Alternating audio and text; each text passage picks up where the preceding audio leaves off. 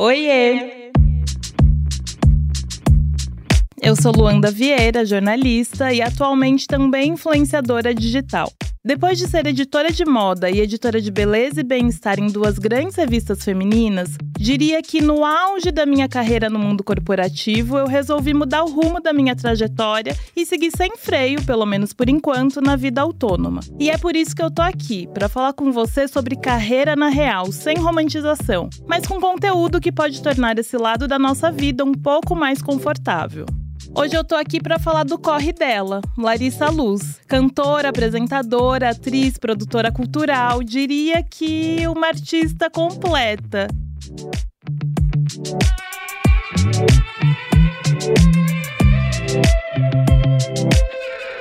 O Corre Delas.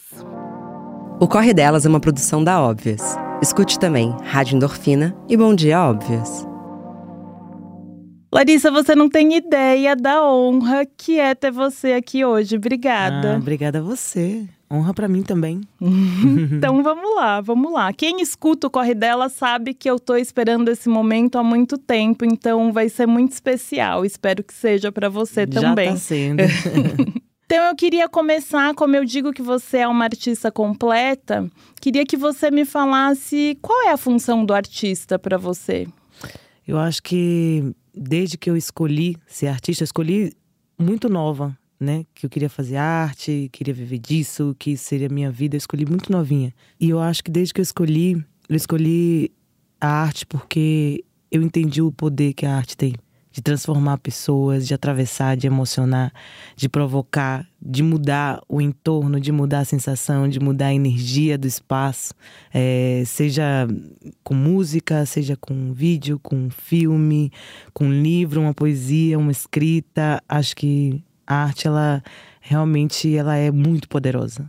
É, e é um poder que é imensurável e não, não é só. É um poder que não é palpável, assim, é, é, é abstrato, né? E eu gosto. É uma sensação, É uma né? sensação, é. É. Então eu gosto muito de acreditar que, que a gente tem a arte como ferramenta, né? Nós, Sim. artistas.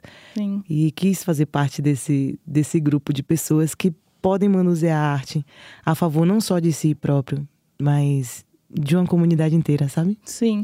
E como você se descobriu artista? Eu fui filha única, né? Agora eu tenho um irmão pequeno, mas Hum. eu fui filha única quase a vida inteira. E estive muito só durante muitos momentos da minha vida, da infância até a fase adulta. E nesses momentos sozinha eu ficava comigo e quis procurar brincadeiras e caminhos para me sentir menos só. E a arte foi minha aliada nesse, nesse processo. Minha mãe é professora, né, de literatura, então ela sempre trazia referências, livros, poesia. Esse foi meu primeiro passe, né, meu, primeira- meu primeiro passo na, na, na entrada na arte. E como eu estava muito sozinha, procurando formas de me entreter, e de ter companhia, mesmo sem ter, eu acho que o poder de criar, né, me fez me sentir menos só. Então, dali eu comecei a entender que poderia ser um caminho, sabe? Primeira, Sim. na primeira instância, não, não sabia que poderia virar uma profissão, que poderia virar uma. Aham. Mas é, logo eu quis que fosse Sim, isso, que fosse sim. um caminho de uma escolha de vida mesmo, do que eu queria fazer pra vida. Mas acho que foi inicialmente a partir daí, né? Das brincadeiras de criança Olha. e da minha vontade de ter a criatividade como uma companhia, como uma companheira. Sim. E tudo que eu li, assim, eu sei que você. A primeira coisa, quando você entendeu que você ia trabalhar com isso, você queria ser atriz, né? Hoje deu muito certo, a gente sabe, mas não foi a primeira. A cantora, a Larissa Cantora, veio muito antes da atriz. E como aqui a gente fala sobre estar tudo bem, mudar de rota ou não, enfim, eu queria que você falasse como foi pra você quando essa cantora apareceu na frente da atriz. Foi tudo bem? Como você lidou com isso? Eu acho que é isso que você falou, né? A gente, eh, nós precisamos ter essa ideia de que as coisas vão mudar provavelmente. Eu gosto muito de planejar, né? De fazer ah, plano, eu sou de super a pessoa né? que de planeja. fazer lista. Sim. Eu acordo fazendo lista, eu durmo fazendo lista. vou fazer lista. Amanhã eu vou fazer o quê?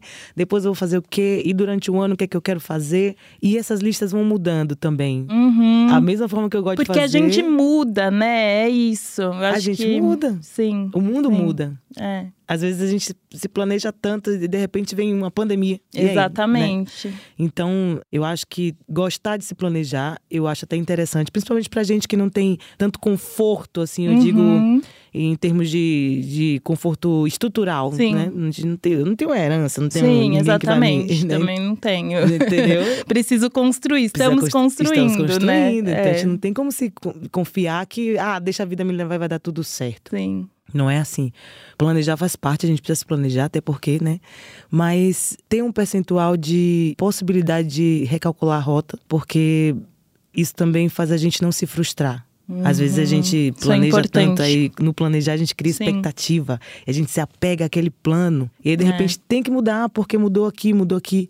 Então acho que é uma inteligência também da nossa parte a gente conseguir desenvolver essa habilidade de recalcular quando preciso, Sim. mesmo tendo todo o planejamento. Então eu faço Sim. plano A, plano B e deixo ali aberto para as possibilidades de, de surgirem novas ideias. Uma vez eu fiz uma peça com o diretor, ele fazia, gente, quando ele foi se apresentar, né? Oi, gente, tudo bom? Olha, é, queria dizer isso, queria dizer aquilo, foi dando as instruções, no final ele fez assim, e outra coisa, é.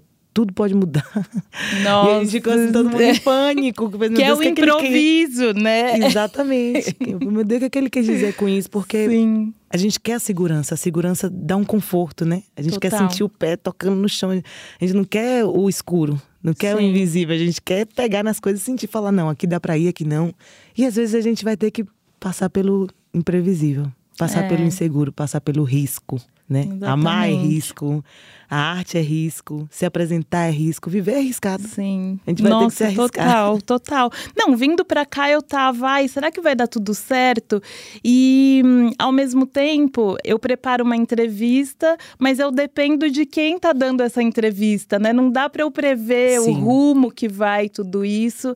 E eu acho muito legal você falar sobre expectativa, porque eu me identifico num lugar de quando eu sempre fiz, é, é, desde pequena eu sabia que eu ia ser editora de moda numa revista. Uhum. E aí eu cheguei lá. E foi muito bom enquanto durou tal, mas chegou um momento que eu falei, eu não quero mais isso. E aí eu me culpava, porque eu passei a vida inteira atrás desse sonho, né? E aí eu Sim. cheguei no sonho, aí eu falava, e agora? Eu não quero mais esse sonho. E foi muito difícil para mim entender que as coisas mudam, que Sim. eu mudei, e que a gente precisa seguir em frente, porque às vezes a gente fica pegado É, né, num, num planejamento ali que não faz mais sentido. Então, É. acho muito interessante você falar de expectativa. É, e se acolher mesmo quando mudar. Tipo, pô, eu queria tanto. Aí quando você chega lá, você fala, não era exatamente isso. Porque Sim. se a gente se dispõe e se permite chegar lá na frente e falar, tudo bem se eu chegar lá e não for isso. A gente também se libera de um monte de coisa. Eu tava, eu quando era adolescente, eu era fã do Nirvana, É. né? E eu ficava vendo a- trajetória do Kurt Cobain, que era um menino padrão, louro, não sei o que. Você fala, ah, Sim. e ele queria muito ser artista. E quando ele conseguiu ser artista, ele olhou e falou: Cara, era isso que eu quis tanto? A fama, as pessoas indo atrás, correndo, o fanatismo, a imprensa, um monte de fotógrafo em cima. Não era isso que eu queria. Como a Amy House também no Aham. documentário falava: Gente, não era isso que eu É. queria. Eu queria fazer arte, mas não era isso. Às vezes você planeja de um jeito, chega lá na frente, você realmente olha e fala: Não era exatamente isso.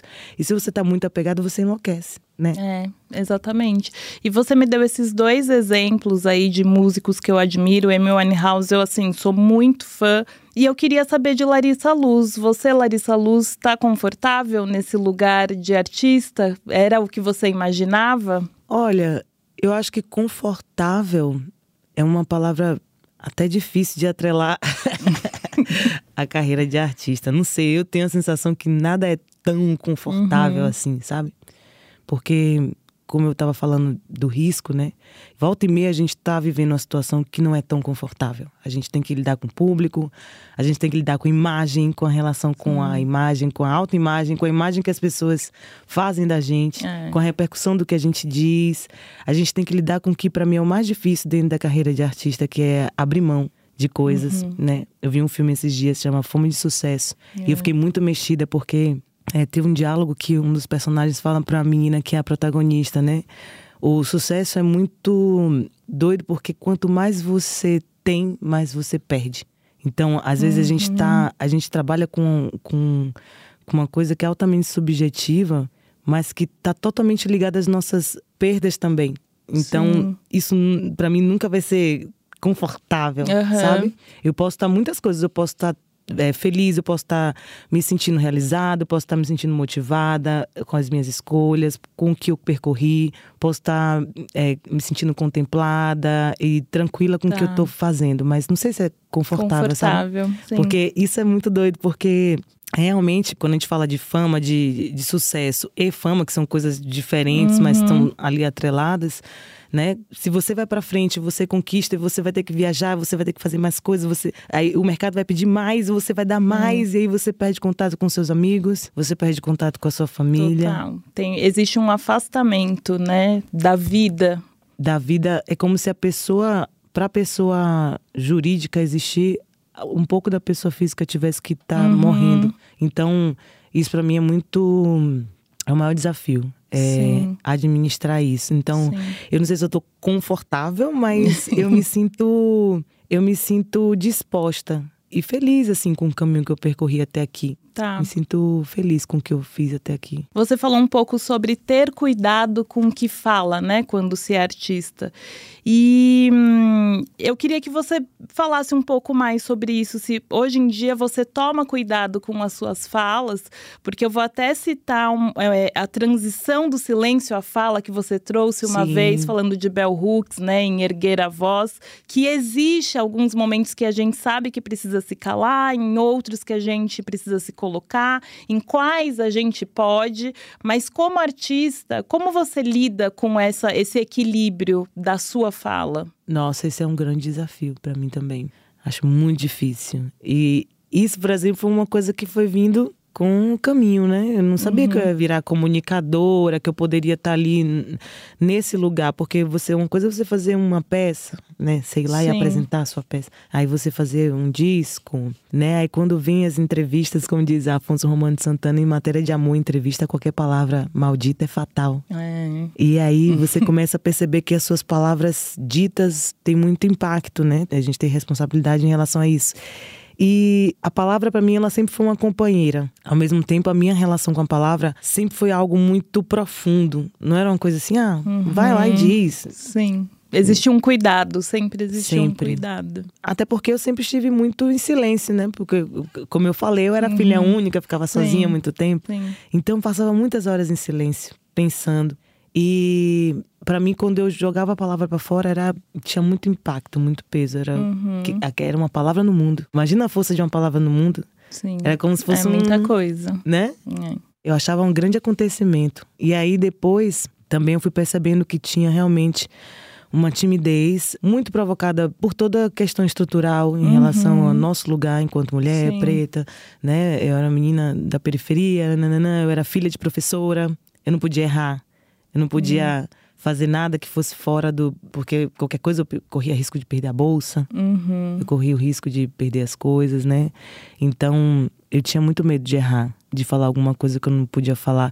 Eu estive muito em lugares onde a maioria das pessoas eram brancas, em lugares onde as pessoas eram de outra classe social diferente da minha. Então era como se fosse um grande favor as pessoas me deixarem estar ali. Uhum. E aí eu não queria errar porque eu já estava tendo a oportunidade de estar. É. Né? Então, aí eu ficava calada para não errar. E aí depois eu fui percebendo e pra que... não perder o lugar também, né? Porque às vezes a gente não quer falar porque, ai, talvez se eu falar tal coisa, exatamente. o que eu penso exatamente, talvez eu perca uma oportunidade. Mas eu acho que também é um período da nossa trajetória, né? Acho que é o, o começo ali. Ou não, assim, porque até hoje, assim, eu vejo que a gente olha onde nós estamos, né? A gente Sim. avançou, a gente andou, a gente percorreu caminhos. E ainda assim, tem momentos que a gente vai falar alguma coisa e as pessoas vão colocar a gente no lugar X, Y, vão falar, hum, não sei se é exatamente uhum. isso que a gente precisa, que a gente quer para isso, porque ainda se é muito praticado, infelizmente, no mercado, né, essa falsa oportunidade que nos dão a fim de ter uma cara preta lá para ser um token, para ser uma representatividade, mas não quer exatamente ter a sua opinião, não quer exatamente ter a sua Sim. ideia de fato. Uhum. E como que a gente dialoga com essas pessoas e transita nesses espaços sem deixar de ser a gente, sabe? Sem, então é uma negociação muito difícil, porque a gente quer estar, mas Sim. a gente também não quer estar sem, sem poder falar o que a gente quer falar. É. Né? Sem poder dizer o que a gente quer dizer. E eu sempre disse o que eu precisava dizer. Eu falava, bom, aqui agora eu vou correr um risco mas tudo bem. Sim. Mas muitas das vezes eu me sentia, eu sentia medo mesmo de falar para não atingir, para não machucar. Uhum. Então tem essas duas nuances, essas duas, esses dois caminhos que eu vi acontecer e sempre depois é, de tudo, de toda a situação, de todo o diálogo, eu parava para fazer essa autoanálise e perceber se eu não falei porque eu não queria perder alguma coisa, ou se eu não falei porque eu estava com medo de atingir alguém, ou se eu não uhum. falei porque. Por que, que eu não falei? Mas eu nunca me arrependi de fato de não ter falado, sabe? Eu confio também na Sim. minha intuição hoje. Porque é, é isso que você disse. Hoje a gente já tem uma bagagem, já tem uma trajetória, já tem um, um outro caminho percorrido que faz essas situações de serem o silêncio por inibição, por coação, uhum. serem menos frequentes. Sim. Apesar de a gente estar tá passiva de, de, de, viver isso. Total. Né? De falar alguma coisa e falar, porra, perdi uma, uma onda aqui. Mas é, é menos frequente Assim, eu sinto hum. que, que eu passo muito menos por isso. Sim, Se e você sinto... também sabe. Ah, aqui eu não preciso falar, né? Tem situações que a gente olha e fala, não vale a pena vale a falar. Pena, ou as pessoas não estão prontas para falar uhum. sobre isso, ou eu, se eu falar agora vai ficar uma discussão rasa e vai gerar Sim. um impacto X que não é o que eu quero. Então, essa, essa, esse cálculo é muito difícil. Eu agora estou fazendo um programa que é ao vivo. Sim. Eu falo, gente, eu não vou acertar todas as vezes, assim, na rapidez, na agilidade, na elaboração. É exigir demais de mim, assim, uhum. enquanto comunicador, enquanto pensador, enquanto qualquer coisa. E olha que eu nem sou, assim, quando eu fui convidada, eu fui convidada para ser uma artista, uma cantora ali, dando a minha opinião. Isso que eu queria muito perguntar. Como chegou esse convite, assim, e como você recebeu ele? Primeiro eu fiquei assustada. Falei, meu Deus, uhum. mas como assim? O que, é que eu tenho que fazer? Eu sei fazer isso aí. E depois eu fiquei entusiasmada, assim, com a possibilidade de poder estar tá trazendo a minha opinião, né, enquanto pessoa, uhum. para um programa que dialoga com diversas gerações, idades, um público diverso, assim. E aí eu falei, bom, é bom que as pessoas vão poder me conhecer a partir da minha opinião também. Conhecer um pouco mais de mim, uhum. né? Eu poder trazer essa, o que, a minha vivência, a minha experiência. É, fiquei muito assustada com essa coisa de ser ao vivo, uhum. de terem outras pessoas ali, né? É, no ciclo, no, na roda. Porque... Que não necessariamente tem a mesma opinião que você, né? Exatamente. E acho que esse, o confronto do ao vivo com pessoas que não têm a mesma opinião, eu acho que é, deve ser é um grande desafio. É, é muito tenso. É. Eu falo muito da comunicação não violenta, né? É, que é um, um livro que, que me ajudou em várias coisas, assim. Porque uhum. a gente tem a revolta, assim, dentro da gente. Sim. Né? Pelo menos eu sinto que é, a gente tem isso aí na nossa existência. É. A gente já é. passou por várias coisas, a gente conhece várias histórias, a gente já viu muitas coisas que desencadearam na gente o impulso violento de reação. Pelo menos para mim é isso. Uhum. E aí eu chego um ponto que eu preciso repensar isso tudo, porque eu não posso externalizar a minha indignação com a voracidade que ela ressoa dentro de mim. Uhum, porque se eu tá. colocar para fora, as pessoas vão se assustar, as pessoas não uhum. vão querer, porque ninguém quer. Né? Aí já coloca a gente no lugar de preta raivosa, Sim, é. né? A que causa, que tumultua. Ah, mas isso não é, não é forma. Isso também, de uma certa forma, é violento, mas a gente precisa repensar, né? Para ver uhum. como é que a uhum. gente vai negociar isso. E aí eu comecei a ver essa coisa da comunicação violenta, começar a entender quais eram os meus objetivos, quais brigas eu queria entrar, por quê e como. Porque a comunicação violenta fala exatamente isso. Não é sobre abafar a sua raiva, não é sobre abafar o seu, a sua indignação, uhum. a sua reação. Que isso é ruim, eu não quero abafar. Isso é o que eu tô Sim. sentindo, eu quero botar para fora, eu quero, sabe, todo mundo coloca, é. e aí, quer dizer, os brancos colocam. É, exato. A gente não pode. Mas eu comecei a ver isso porque eles falam sobre você organizar a sua revolta, a sua indignação, para você conseguir chegar no resultado final. Porque quando a gente coloca para fora é só um desabafo. É. é. um só não, porque às vezes a gente precisa desabafar, hum. mas a gente acaba perdendo a oportunidade de realmente fazer uma mudança efetiva. E aí você colocar realmente sua indignação na prática ali, vendo o resultado, uhum. sabe? O que, que eu quero? Eu quero que isso aconteça. Para que isso aconteça, agora eu não vou poder gritar na cara dessa pessoa porque vai gerar X uhum. movimento aqui e vai me pedir, vai ser ruim para mim. É, porque vai tirar o foco do que precisa ser falado. Do que precisa né? ser falado. É. Infelizmente. Porque é. A gente está nessa situação. E aí, o que, que eu vou fazer? Eu vou falar assim, assim, assado, vou falar desse jeito. Mas isso você aqui... elabora ali no ao vivo, no ao você vivo. consegue ter esse equilíbrio de. Tem duas coisas, né? Esse equilíbrio que você tem, e eu acho que tudo isso que você está me contando aqui, da comunicação não violenta, resulta no sucesso que vira depois os vídeos que vocês cortam para o seu Instagram, sabe? Sim. Sobre coisas que você falou ali. Eu acho que é essa construção. O sucesso vem dessa construção. Sim. Né? Na maioria das vezes eu tenho conseguido. Muitas vezes não, assim. eu não vou conseguir sempre. Sim. Isso é um exercício. A cada quarta-feira eu pratico, sabe? Mas eu sou humana, sou gente. Sim. Então, eu sou um, um, uma comunicadora em aprendizado. Eu tenho que me dar esse direito também de ser vulnerável, de não ser perfeita. Exato. Sabe? De estar aprendendo. E às vezes eu vou conseguir elaborar, às vezes não. Às vezes eu vou conseguir dizer o que precisa ser dito, às vezes não. Às vezes eu tô ali pensando, tem um, a diretora tá no ponto falando alguma coisa. Tem isso também, Ainda né? tem isso. e aí outra pessoa vem fala no meio, aí vem outra e fala, aí vem a outra e fala, e de repente já tô em outro lugar. É muito difícil. É muito difícil. E não tem é, edição, sabe? Ali, uhum. o ao vivo é ao vivo, é o que tá é. acontecendo. Então, esse é o meu exercício de tentar tá. ouvir também, porque às vezes as pessoas estão, mas não estão. Sim. Estão ali para falar o que é, tem para falar é. e tá, tá, tá, Você fala uma coisa, não tem reação, você fala uma coisa, não ressoa. Então eu escuto. Então quando eu escuto, eu falo, mas peraí. Aí começa todo um pensamento dentro da minha uhum. cabeça. E aí outras coisas estão acontecendo ali simultaneamente. Uhum. Então é muito difícil para organizar, escutando as pessoas. Porque eu não tô só discursando. Sim. Não quero só Sim. ensinar alguma coisa, eu não quero. Eu quero compartilhar. E quero formar ideias a partir do que está sendo oferecido ali. Então, Sim. eu olho para a pessoa, estou ouvindo o que a pessoa está falando. Uhum. Não quero convencer ninguém da minha ideia. Eu quero que a gente troque para estimular outras ideias nascerem, Total. assim. Total.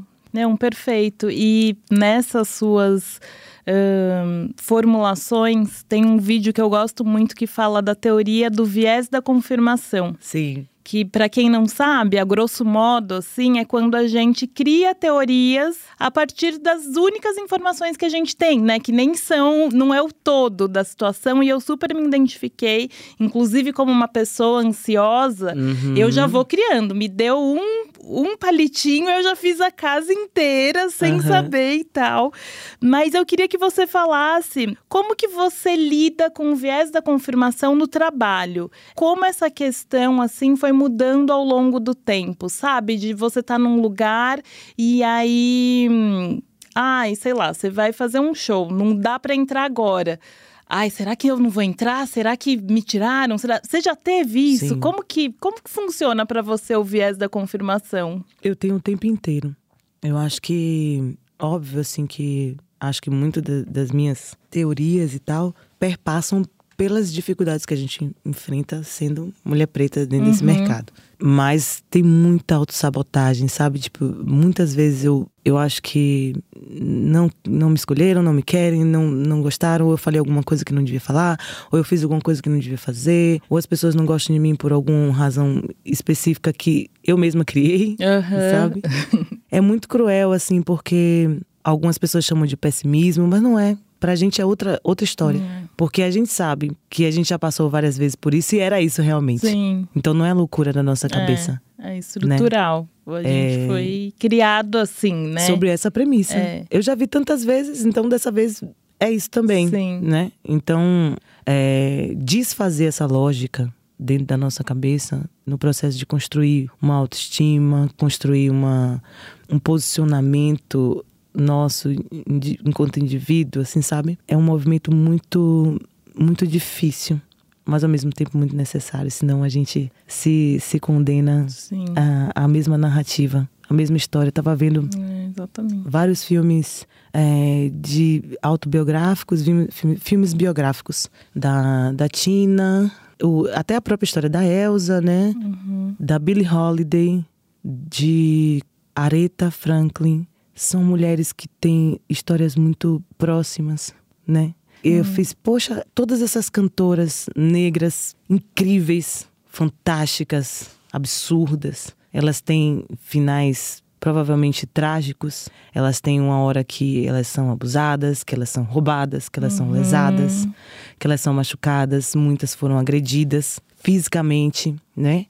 Foram agredidas pelo mercado. Então a gente começa a registrar histórias como um repertório é, frequente e quando a gente vê a gente está se colocando no mesmo lugar. Eu falo, então também vou ser assim comigo. Então também vai ser assim. Sim. Então desfazer e pensar não, a gente pode construir outra narrativa a gente pode fazer de uma outra forma.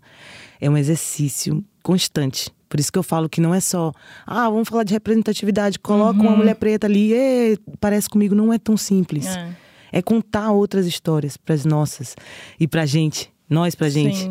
Dizer, olha, eu fiz e deu certo. Existem outras possibilidades. É. Acho que para desfazer essa teoria e o viés de confirmação que dentro da nossa, da nossa comunidade tem uma outra conotação, é construir outro repertório de histórias e narrativas para a gente começar a acreditar que em outras possibilidades, que são outros caminhos que vai sim. dar certo, entendeu? Tipo, que vai sim, sim que não é com você. É, que não ter é segurança, de ter né? segurança. É, de ter segurança. E Larissa, você tá aí num processo do seu novo álbum, né? Não sei como tá, mas eu sei que tá. E em uma das entrevistas você falou uma frase que eu achei muito boa, assim, vou reproduzir aqui, né? Abre aspas. A única coisa que eu sei é que eu não quero fazer nada para corresponder a alguma expectativa ou demanda externa, que não seja a minha vontade, meu desejo, minha identidade, meu eu de agora. Fecha aspas.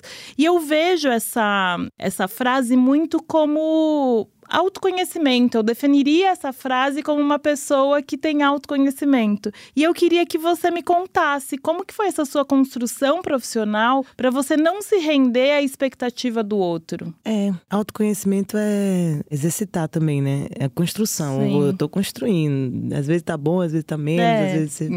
é diário, é manutenção diária.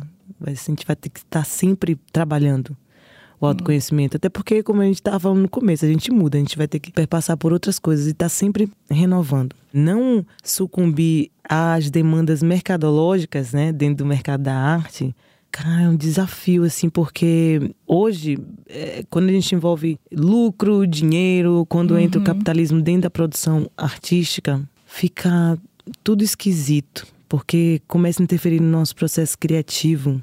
Uhum. E e aí, quando a gente vê, tá todo mundo criando as coisas muito próximas, muito parecidas, para poder engajar, para poder entrar num, num hype, para poder Sim. fazer sucesso, para poder vender, para poder fazer número. E eu acho isso tão triste, né? É. A arte é tão maior que números. Imagina, aí eu vou ter que criar uma coisa no ritmo X e falar Y para poder uhum. vender e eu virar um sucesso. É. Não sei se eu quero esse é. sucesso. Porque a arte toca, né? O número passa, o número depois, ai, vou pro próximo número, e o próximo, e o próximo. Isso. E a arte toca fica. e fica. É. é. Tanto é que tá sendo muito mais difícil de ver músicas e artistas como os nossos artistas faziam músicas atemporais. Tem música de Caetano, Sim. de Gil, de, de Milton, que a gente ouve hoje como se fosse um, um hit que acabou é. de ser é. feito, assim. Total. Eles fizeram músicas há anos atrás que estão aqui, né? Novos Baianos, eu via uma galera super jovem, assim, conhecendo, curtindo as músicas como se acabassem de ter sido compostas assim. Isso para uhum. mim é, é a magia da arte. Mas a gente está vivendo um fenômeno agora, né? Tecnologia, inteligência artificial, e aí algoritmo. Sim. Aí o algoritmo programa tudo, faz você achar as coisas que você tem que achar, ouvir o que você tem que ouvir. E aí tudo é programação, tudo é muito mecânico, tudo é matemático. E aí quando você vê, tá lá na sua mente aquele modo, sabe, de, de compor. Eu tô. Não é. sei como é que eu vou fazer agora. Porque talvez eu faça uma coisa que eu esteja sentindo de fazer e não dê nada, entendeu? Seja um grande flop, como o povo fala. e aí? Então eu vivi a minha vida artística sempre sem temer os flops e esse título Uhum. e essa viagem, né? De, mas sabendo que em algum momento isso poderia ser neura minha também. Poxa, e aí, sabe? As pessoas não gostam, pô, então ninguém gosta do que eu faço, e sempre vem aquele, aqueles dramas, mas é talvez essa, essa segurança de eu escolhi fazer o que eu quero fazer desde que eu saí do Araqueto, que era uma coisa que tinha toda uma, uma estrutura comercial, eu falei, gente, eu não quero fazer, eu não quero fazer assim. Eu, desculpa, eu- não dá pra mim. Vocês vão se frustrar, eu vou me frustrar. E vai ser uma relação fadada ao fracasso, a nossa Sim. relação. Então vamos, vamos deixar por aqui. E a- eles foram super compreensivos. Não, se tá certo, então é isso. Porque tem que querer também jogar É. esse jogo. É. E o grande desafio é a gente equilibrar as nossas vontades, né? Os nossos desejos e essa parte mercadológica. Às vezes dá bom, você faz o que você quer, o que você acredita e dá tudo certo também, né? Sim. Tô vendo sim. artistas hoje em dia fazendo coisas muito verdadeiras, muito profundas e, e virando grandes coisas, assim, né? A gente tá vendo a Lineker Uhum. Sim. sendo um grande fenômeno, assim, explosivo, assim, a, a, o acontecimento dela, né? Então, eu acredito nesse caminho. Pode ser mais difícil, pode ser mais demorado. Às vezes, as chances são um pouco menores, provavelmente, mas é, também acredito que as pessoas vão se interessar por verdades. Sim. Sim. Né? Acho que cada vez mais a gente quer a Cada vez verdade. mais, é. é, cada vez mais. Eu acho. E eu acho muito lindo te ouvir falar, assim, porque me remete muito a você ter convicção, porque o Araqueto era mais ou menos 2007, quando você era do Araqueto. Ah, eu acho que era. Me perdi agora na, nos É, eu nas- acho que era anos, isso. Eu- acho que era. É, e era um momento que não se falava sobre saúde mental, sobre autoconhecimento e tal. E ali você já tinha a sua convicção do que você queria de fato, né? Sim. E ter é, coragem, acho que é a palavra, coragem de falar, gente. Esse não é o meu caminho, não quero isso. Estando num lugar que aí sim eu acho que pode, a gente pode usar a palavra confortável, que era uma Sim. banda que dava certo, né? Que, enfim. E Sim. você teve coragem de falar, putz, não é esse o meu caminho. Sim. E isso é muito lindo. E eu muito nova, né? Eu entrei É. com 19 anos. E também foi realmente precisei ter coragem real assim para enfrentar tudo a favor da minha verdade, da minha essência, sabe, da minha crença, do meu do meu do meu ser, essencialmente falando, porque eu falei não Não, não, é tá bom, não é isso. isso. Tô indo Sim. contra a minha natureza, Sim. contra a minha Sim. e às vezes a gente se molda também, se adapta a coisas, a gente vai por caminhos que talvez não fossem tão naturais da nossa existência, mas essa negociação é delicada. Tem um lugar, uma linha tênue ali que tem uma hora que você fala assim: não, aqui passou, aqui é muito pra mim. Isso aqui eu não tô disposta. Eu lembro de Margarete, quando eu peguei uma van com ela, ela fez Laren. Eu novinha, assim, super feliz de estar ali do lado de. Margarete Menezes, minha ídola. Sim. E ela, Lari, se, se- vou te falar uma coisa assim, guarde pra você, se te agredir muito, se agredir a sua existência, se for muito pesado pra você fazer uma coisa, faça não. Olha. Não faça não, porque não, isso não volta, sabe? Isso, é, isso é- é- são danos que não que não não se reparam quando você se força se a fazer uma coisa que não é seu, que você não não tá se sentindo bem fazendo. Sim. Dentro da arte assim é é realmente é muito violento, né? A gente fazer uma coisa que a gente não não quer Sim, fazer.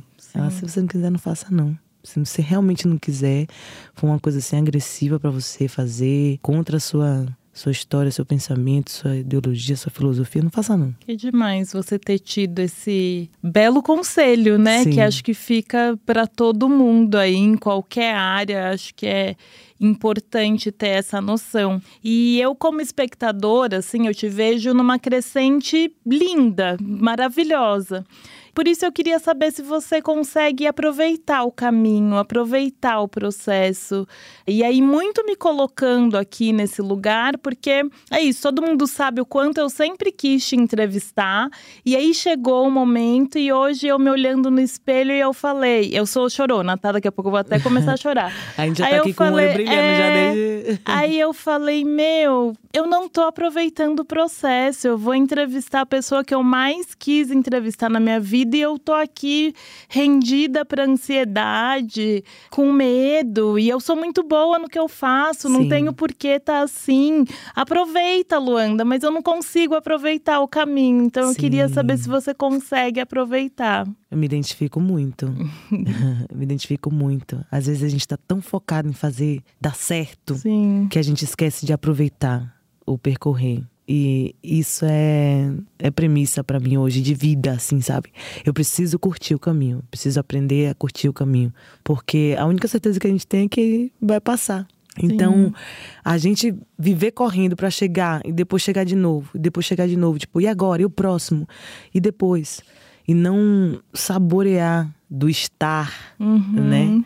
Não faz sentido. Então, o que que adianta, né? Uma vez eu fiz uma trilha com os amigos, aí todo mundo, ai, vamos fazer a trilha, todo mundo correndo pra chegar no pico que era o pico que tinha uma Uhum. vista linda, chegar na vista, tira uma foto, volta. Eu falei, gente, pera aí. Não vamos aproveitar, né, a vista. Pô, acabei de É. chegar aqui, uma trilha mó difícil, eu sou horrível com trilha, eu saio toda estabanada, tropeçando nos galhos. Eu fiz, gente, agora vamos sentar um pouquinho aqui, vamos respirar, vamos olhar, vamos ver isso aqui. O povo, não, vamos descer, que depois tem que ter churrasco, depois tem outra coisa, depois tem. É, a gente calma se aí. perde. É, porque a gente quer ser perfeita, a gente quer entregar, a gente quer Sim. mas, pô, olha o que a gente já fez até aqui, né? Assim, e depois chegar no, no espaço.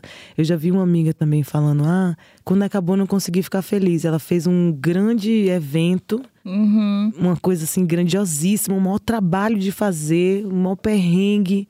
é, sofreu horrores dentro da coisa. Quando conseguiu realizar que chegou o dia do grande evento, pô, não consegui ficar feliz, não consegui curtir. Isso é triste É, é muito triste. né? Porque, pô, a gente trabalha pra isso. Eu falo, não, todas as vezes que eu tô ali fazendo minhas meditações, minhas orações pra todos os orixás, pro universo e etc.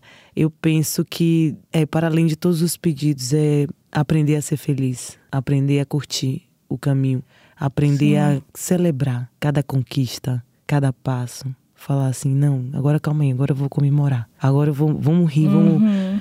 Vamos desfrutar disso aqui, dá um tempo, calma, para pensar no próximo passo. Vamos, vamos sentir isso aqui agora. Sim. Olha que legal a gente sim. tá aqui, olha que massa, é, sabe? Exato. E deixar a sensação de, de realização ressoar no corpo mesmo, assim. Eu sempre tive muita dificuldade, assim, real.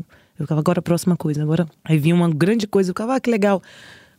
Próxima. É, Pô, calma aí, sabe? Sim. Vamos. E eu acho que vem etapas. muito desse. Até do que a gente falou de algoritmo, de redes sociais. Esse é o ritmo É. hoje, né? Sim. Porque é isso. Aí você solta um vídeo, foi um sucesso. Aí o próximo, você não consegue aproveitar tudo que suas palavras ressoaram nas pessoas, enfim, porque já tá pensando no próximo. E isso Sim. vem pra nossa vida offline também, né? Não fica Totalmente. só no, no online. E fica muito uma coisa de. É, eu sinto que a competição também estimula muito isso, né? Essa competitividade que o capitalismo instaurou, assim, no nosso, nosso modo de, de ser, de viver, faz com que a gente viva é, constantemente nessa onda de preciso ser maior, preciso ser melhor, preciso ter mais.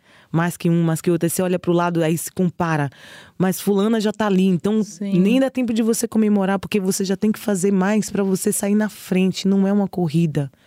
Não é uma competição. A vida não é um, um ranking, sabe? Sim, a gente, é bom a gente ser melhor, o melhor que a gente pode. É bom a gente crescer e estar sempre querendo se superar, enquanto profissionalmente a gente está ali querendo avançar, querendo se melhorar enquanto pessoa, enquanto ser humano. Sim. Mas não é para ser melhor que as pessoas. Isso aí para mim é completamente nocivo, assim.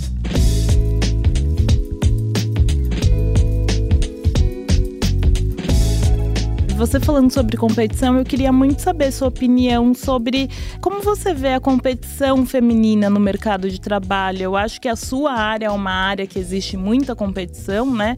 Principalmente quando a gente faz o recorte de raça, porque é sempre uma, sempre, né? Sempre. Então, automaticamente, a sociedade faz com que a gente viva uma competição que a gente não quer viver. Como que você vê isso hoje? Você acha que está mudando, que a gente tem mais consciência de que juntas somos mais fortes, né? Falando um clichê, mas o clichê nada mais é do que a verdade. Como que você vê isso? É, é horrível isso, né? A gente ser estimulada a estar competindo. E muitas vezes, quando vê, já tá dentro daquilo ali, sem nem entender como é que chegou dentro daquela competição. Quando você olha pro lado, você fala, gente, mas eu nem sei como eu cheguei aqui. Mas quando vê, tá uma competindo com a outra. Isso é muito ruim, é muito ruim. Eu tô sempre tentando reverter essa lógica, assim, sabe? Mas me vejo várias vezes isso acontecendo, assim, em volta. Uhum. E eu vejo também que hoje, acho que as minas estão também no movimento de quebrar essa, essa lógica, assim, sabe? Porque eu acho que é, é um movimento que a gente precisa fazer. Sim.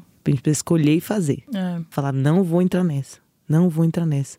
E procurar, e tá junta, procurar tá junto, procurar desfazer mal entendido, desfazer o que tiver, o que quer que seja que as pessoas tenham criado entre. Porque as pessoas criam isso, né? Criam rivalidades entre a gente. Sim. As pessoas criam. E a gente toma como uma verdade, muitas Sem o vezes. diálogo, né? Sem saber Sem se nem é. nunca ter é, conversado. é. Ah, porque eh, fulana não gosta de não sei quem. E isso vai se espalhando e vai virando. Mas eu acho muito triste porque nossa potência é tão realmente maior quando a gente tá em sintonia, quando a gente tá, tá junto, assim, sabe? Real. Se escutando, se acolhendo. Falando qual foi, venha, você tem aqui, tem casa, tem café, tem colo, venha, sabe? A gente Sim. vai resolver essa parada aí. E pra mim uma das maiores dores, assim, pensar que a gente, ao invés de sermos melhores amigas, assim, tá sendo dando espaço pra uma competição boba É. criada pelo mercado, assim. Então, eu realmente não, não, não ressoo esse pensamento e tento quebrar essa lógica o tempo inteiro, né? Fico pensando também em formas de desfazer isso, assim, socialmente falando, como que a gente pode real evitar que isso aconteça. E para além das de, de ser melhores amigas, de ser muito amigas, de ser de estarmos juntas e etc. Tem fatores políticos mesmo que isso enfraquece muito a gente, Sim. entendeu? Assim, mesmo que a gente não seja, porque também não é uma obrigação não, entendeu? Vão ter mulheres que a Total, gente vai se quer, identificar, quer, tem outras que quer. não. É. assim, mulheres E são tá tudo pessoas, bem, tá tudo bem. certo, é. Então, é, não é porque é uma mulher preta que eu vou concordar e, e- e ser totalmente a favor de tudo que se fala. Mas a gente precisa se organizar politicamente para além dessa, dessa não rivalidade enquanto amizade, assim, Uhum. né? E, e etc. Pessoalmente falando, acho que é um desserviço politicamente falando, porque é isso que as pessoas querem.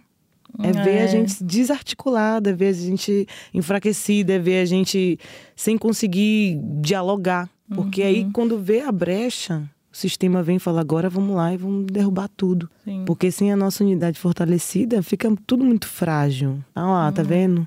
É, olha lá, não disse? Uhum. É. Olha lá, ela lá Nem brigando. elas se Nem elas tão se entendem. entendendo. É, é, esse é E o tem uma clássico. coisa muito do. é, não sei, assim, família. Quando- Você sabe Uhum. quando tem coisa de família, que é a, a briga de família, todo mundo fala dentro de casa, mas se chegar na rua, ninguém vai falar mal de meu irmão. Ninguém vai falar mal Exatamente. Da minha mãe da só minha falo mãe, eu, Quem né? fala sou eu. Que, tipo assim, chegou É, em público, é chegou pra isso. fora. É isso. Isso eu acho que falta na gente. Tipo É. assim, vamos falar, vamos se falar, pô. Então tá achando que eu tô falando alguma coisa que não é legal? Fala comigo. O Instagram, por exemplo, tem inbox. Tem várias formas de você falar diretamente com a pessoa. As pessoas querem lacrar no comentário, querem falar, Total. quer expor a polêmica, quer expor a pessoa, quer expor. Isso enfraquece o movimento. Se você quer realmente uma mudança, se você acha que realmente eu tô errada em algum ponto, que eu posso estar equivocada em alguma questão, fala comigo, a gente precisa se falar. A gente Sim. precisa aprender a se falar e se organizar dessa forma. E não se afastar ou expor e ficar falando publicamente, ah, fulano é isso e aquilo outro. Porque isso desarticula. É. Você sabe que uma vez a Samantha Almeida, ela foi minha primeira convidada aqui no podcast e é uma mulher que eu admiro muito, enfim. Uma vez eu fiz um post sobre um podcast que eu não estava gostando, enfim, que doía muito para a comunidade negra ouvir aquele podcast, aquele sucesso que estava sendo feito e tal. E aí nos comentários desse meu post, só pessoas negras dando opinião e a gente realmente discutindo com opiniões contrárias e tal. E aí a Samantha me chamou e falou assim: "Lu, é o seguinte, é isso que eles querem é ver a gente discutindo, porque eles não vão entender que tá tudo bem você ter uma opinião diferente da minha, sabe? Então, quando você for fazer um conteúdo, quando você for falar alguma coisa, sempre pense quem vai ser favorecido com o que eu estou falando, Uhum. né? E tem que ser você, não tem que ser o outro. E o outro, aqui falando claramente, não tem que ser o branco, Sim. sabe? Então, isso ficou muito na minha cabeça, É assim, isso, aquele se a discussão post. For, for, for ajudar a nossa comunidade, o nosso povo em Exato. algum aspecto, beleza, vamos tornar ela pública. Se não Mas vai. se não vai, vamos ver como é que a gente vai fazer isso aí. Como é que a gente vai É. trazer esse, esse tema à tona, como é que a gente vai organizar para isso aí ser discutido de uma forma que não dê insumo pro algoz. Porque É. senão a gente vai dando um argumento pra gente mesmo cair no É, buraco, sabe? Tipo, não, não faz sentido. E eu vejo muito isso, as discussões rasas, muita coisa sem propósito, colocando nós mesmos na, na fogueira, assim. Então eu sinto que falta um pouco de organização nesse sentido e me sinto um pouco até impotente. Eu fico, como é que eu faço? Que- Como que a gente começa? Como que, por- É. De onde que a gente parte? Pra poder tentar fazer com que essa comunicação dentro da nossa comunidade se dê de uma forma mais, mais eficaz. Sim, mas o seu trabalho já está sendo muito bem feito. Tô Fique tentando. tranquilo É, em relação tentando. a isso. É. Porque também não cabe tudo nas nossas costas, né? A gente não consegue carregar tudo. É. E com isso eu queria começar a falar um pouco sobre saúde mental e sobre redes sociais, né? Porque a gente vê que cada vez mais as pessoas são pressionadas a mostrar o trabalho delas nas redes sociais, seja qual esse trabalho for. É, não, não é um criador de conteúdo, é um médico, talvez, tendo que mostrar ali tudo que ele faz para ele ser validado, sabe? Uhum. Isso em todas as outras profissões. Então, eu queria que você falasse um pouco sobre isso. Se você acha importante você saber quem é Larissa Luz sem ser a profissão, sabe? Porque eu, eu digo isso porque é uma busca na terapia para mim ah, separar a Luanda, Uhum. que gosta de música, que gosta de balé, que gosta de várias coisas, da Luanda, jornalista que fica ali o tempo inteiro nas redes sociais querendo provar, porque é o que eu faço. Olha, gente, eu fiz isso hoje. Uhum. Olha, gente, amanhã eu vou fazer tal coisa. Então, você acha importante saber quem é Larissa Luz? Você sabe quem é Larissa Luz sem ser a profissional? Eu acho fundamental. Também trabalho bastante na terapia, na terapia isso aí. A gente fica direto. E a pessoa física, assim, mas Larissa, Larissa de Jesus, que É.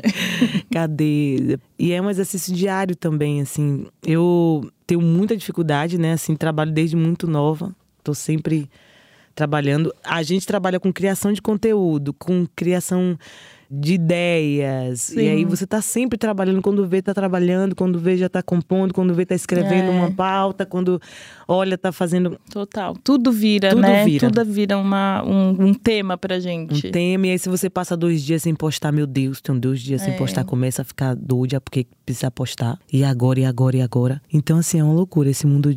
A gente tá vivendo um momento Doido. doido, É. assim. E aí separar as pessoas postando tudo, aí vai comer, posta, vai não sei o que, posta. Aí você senta num restaurante, tudo é flash, é, máquina. Você vai num show, é só celular, celular, celular, celular, todo mundo querendo filmar pra mostrar que E estava todo mundo no show. assistindo pela tela, Assistindo né? O, pela celu- tela. o- o show. Isso Isso, é é, muito doido. Isso é muito doido. Isso é doideira. Eu fico assim, gente, que é, eu tô estudando, né? Assim, Sim. o momento. Porque eu me vejo completamente imersa e tragada por isso, né? Também fico assim, ah, tenho que fazer microbrando o tempo inteiro. Eu tenho super dificuldade de conversar com a câmera, assim, né? De fazer a, a, a blog. Sim, sim. Sempre tive, até hoje, nunca consegui resolver isso. Eu falo assim de vez em quando, quando baixa o espírito em mim, mas eu tenho muita dificuldade. Eu ficava assim, gente, que negócio difícil você conversar com a câmera. Mas eu vejo as pessoas fazendo com muita tranquilidade, assim, né? Expondo coisas do cotidiano e tal. Eu sempre tive muita dificuldade, ainda mais pensando nesse processo de achar a Larissa pessoa física separar da pessoa jurídica. Porque Uhum. se eu faço isso, eu sempre achava isso. Talvez o meu medo tivesse vindo, meu desconforto tivesse vindo daí. Se eu consigo fazer isso e transformo a minha vida pessoal no meu conteúdo, assim, na minha. Não vai ter mais divisão nenhuma, assim. Eu fico, gente, mas É. vai ser muito. Tá muito difícil dividir já. Se eu transformo isso num conteúdo atrativo, eu vou viver fazendo isso 24 horas por dia, porque aí eu vou lá fora, eu vou.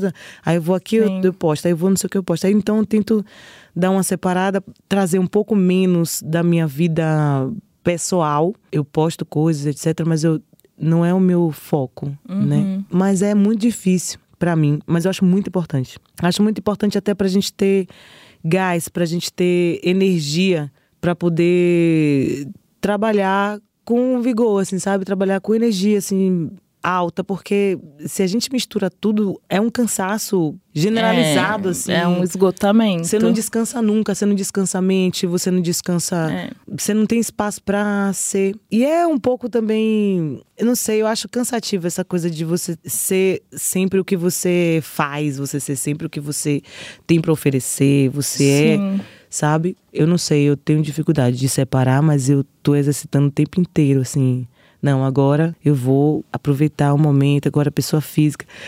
eu fico hum. direto, tem uns amigos que falam direto isso. Mas vamos embora lá, não sei o quê. Meu companheiro fala direto, ah, agora é pessoa física, viu? Bora bem CPF, CPF. CPF, embora, sim, bora bem pessoa física sim, agora.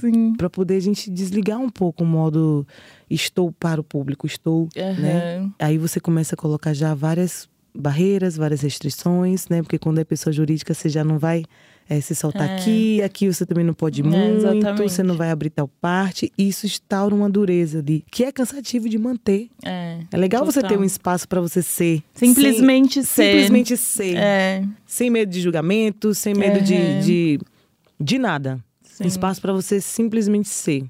Porque é nesse espaço para mim que acontece a criatividade, é nesse espaço uhum. que acontece, sabe, a vontade, é nesse espaço que se dá o desejo. Sim. Desejo pela vida, o desejo pela arte, o desejo para fazer entrevista, o desejo uhum. para ganhar, até para ganhar dinheiro. É nesse é, espaço. Total. No espaço que a gente é, simplesmente, pura e simplesmente com pessoas que a gente confia, em espaço que a gente sabe que a gente pode ser e nada vai acontecer uhum. a gente de mal Sim. pela nossa existência. Sim total. Eu vou trazer uma outra frase sua que hum, me tocou muito, porque eu sou muito perfeccionista e tal, que você diz, né? Se o erro não é uma possibilidade, não tem criação. E aí eu queria saber, você se permite errar? Tem que me permitir. não tem outro jeito. não tem outro jeito. Porque eu vou é. errar, essa é uma certeza. É, é. Eu falo, gente, olha, eu comigo mesma me olhando no espelho, minha linda, você vai errar. vamos, vamos, tá certo? Ok? Ok, beleza. Então, assim, vamos Sim. começar a se liberar um pouco dessa obrigação de acertar em todas as instâncias, de acertar sempre, de acertar tudo, de ser perfeita, porque isso é, é irreal. Só uhum. vai gerar sofrimento, só vai gerar aperreio, porque você não vai acertar sempre, assim. E é na imperfeição real que muitas outras coisas acontecem, né? Sim. Eu adoro esse livro da Brené Brown, do, do Coragem para Ser Imperfeito. Ela fala muito sobre isso, sobre você encarar a imperfeição como algo inerente à sua existência, que você precisa olhar de frente e, e assumir isso aí. Até para você progredir, você precisa entender que, Sim. que a imperfeição faz parte da gente. Sim, sim. Você falou uma vez sobre uma blindagem espiritual diária que você faz na sua rotina, que eu acho que é justamente para ter toda essa sabedoria que a gente conversou durante esse tempo todo. O que, que é essa blindagem espiritual? O que, que você faz? Você pode falar? Olha, eu acho que é, o cuidado espiritual, eu, eu acho que é, quando eu falei que é um cuidado que eu preciso ter diário, é esse contato, não se perder da gente.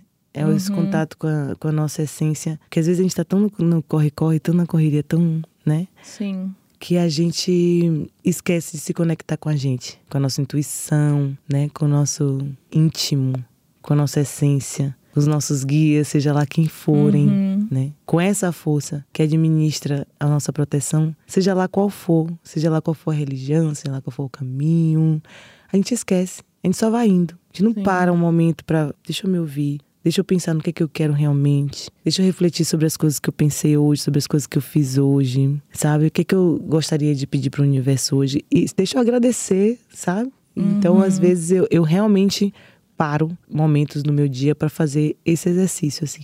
De tá. só sentar e pensar. Agradecer, uhum. pensar nas coisas que eu quero, nos meus objetivos, né? Pedir para realmente estar protegida para proteger os meus, pensando nas pessoas que eu gosto, nas pessoas Uhum. que eu quero bem, lembrando delas, mandando energia, tipo, tô lembrando de você. Aí várias vezes acontece a pessoa, tá pensando em mim, não sei o que, eu falo, É tá muito vendo? doido, né? Um amigo chama de manifestação. É. Você manifesta. Isso. E vem. Vem. É muito engraçado. É, é incrivelmente, é, né? É incrivelmente Poderoso, engraçado. é. Muito, muito. Poderoso, não engraçado, É poderoso. incrivelmente poderoso. É.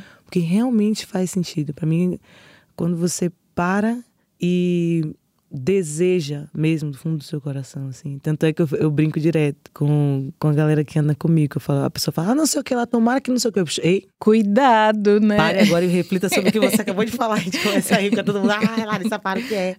Tá bom, desculpa, universo, eu não quero isso não. eu faço as pessoas pararem pra re- rever o que Sim. pensou e, e assinar embaixo. É isso mesmo que você É, quer? porque você vai acabou de- vir. que eu senti que teve intenção nesse querer aí. Você desejou. Não É. foi palavra jogada no vento, você desejou agora do fundo do seu coração. É isso mesmo que você quer?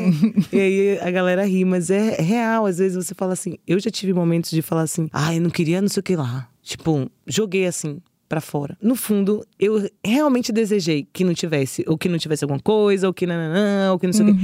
Quando eu via as coisas acontecendo assim, ó, não sei o quê, e coisas caindo, porque, sabe? Coisas assim, surreais, assim. Você Sim. fala, pô, não queria ir hoje, sei lá. Aham, e aí vê, alguém tipo, desmarca. Sei lá, alguém né? desmarcou. Você fala, É, caramba. é. Opa. Então, assim, eu acredito muito no, na nossa intenção e no. Pra mim é o maior feitiço que possa existir real, assim. Quando a gente para e deseja, quando a gente para e lembra. Pensa no seu corpo, Uhum. sabe? Escuta o que, que seu corpo tá dizendo. Tá, pô, tô com dor aqui, deixa, eu- deixa eu ver. Faz um minutinho Sim. de pausa aí, sabe? Sim. Para mesmo, assim. Ah, meia hora. Não vai mudar É. o dia, não vai atrapalhar É, nada. Se parar total. meia horinha, 20 minutos no dia, uma hora. E parar pra se escutar. Uhum, sim. E Lari, pra finalizar, a gente faz sempre um bate-bola jogo rápido. Então Eita. vamos ver como você se sai nessa. Bora. Sua família entende o que você faz? Entende. Tá. O que que é liberdade pra você? Essa pra ser rápida é difícil. É. Porque eu falaria Nina Simone, liberdade é não ter medo. Mas talvez hoje eu já acredite que a liberdade só existe porque o medo também existe, sabe? Sim, sim. Muito bom. É um livro que fez muita diferença na sua trajetória. Tudo sobre o amor, Bell Hooks. Boa. Uma palavra que define o seu conteúdo nas redes sociais. É... Comunicação. E uma atriz que te interpretaria em um filme sobre a sua carreira. Uma atriz que me interpretaria? Uau! Ai, meu Deus! Quem será que faria Larissa? Agora você me pegou. É difícil, né? É, porque tem muitas No seu caso, você pode fazer a Larissa, né? das minhas amigas atrizes hiper talentosas e, e etc. Eu vou falar Naruna porque Naruna ela faria qualquer coisa muito bem. Então, Naruna Costa, eu acho que ela, ela fez a Angela Davis, eu fiquei chocada. então, depois dessa, eu acho que ela faria a Larissa também. Sim, sim. Até porque ela me conhece muito bem, então ia ser mais fácil pra ela. Faz toda a diferença. Lari, obrigada. Ah, muito, muito obrigada. obrigada. Eu não acredito, eu ainda tô em êxtase, vou ficar em êxtase. Gente, você estudou muito. E que bom. Ah, a gente faz Você isso, é boa né? mesmo, né, minha linda? Maravilhosa, Ah, muito obrigada. obrigada, É, faz muita diferença quando a gente vai fazer um trabalho, uma, uma entrevista com alguém que é comprometida realmente, Sim, assim, né? Com a, sim. com, com a narrativa, com a sua história, porque é isso que a gente tava falando aqui, né? Entrevista e lidar com as palavras é todo um. tem todo É. um, um traquejo, um- uma responsabilidade. Exato. E hoje eu tive certeza que você Exato. faz o que você faz com muita Ai, responsabilidade. gente, obrigada. Eu fico muito feliz. Não vou começar a chorar de novo, mas realmente eu amo jornalismo, eu amo o que eu faço e eu amo o que você entrega para então, o mundo. Então, que eu que queria faz. demais que fosse especial. Ah, Muito obrigada. Que linda. A gente está toda aqui lacrimejante. É. para quem não pode ver, mas pode sentir que a energia Exato. é muito boa. Sim, sim. E para quem está ouvindo a gente, mais uma vez, muito obrigada por acompanhar o Corre Delas e até a próxima. Até já.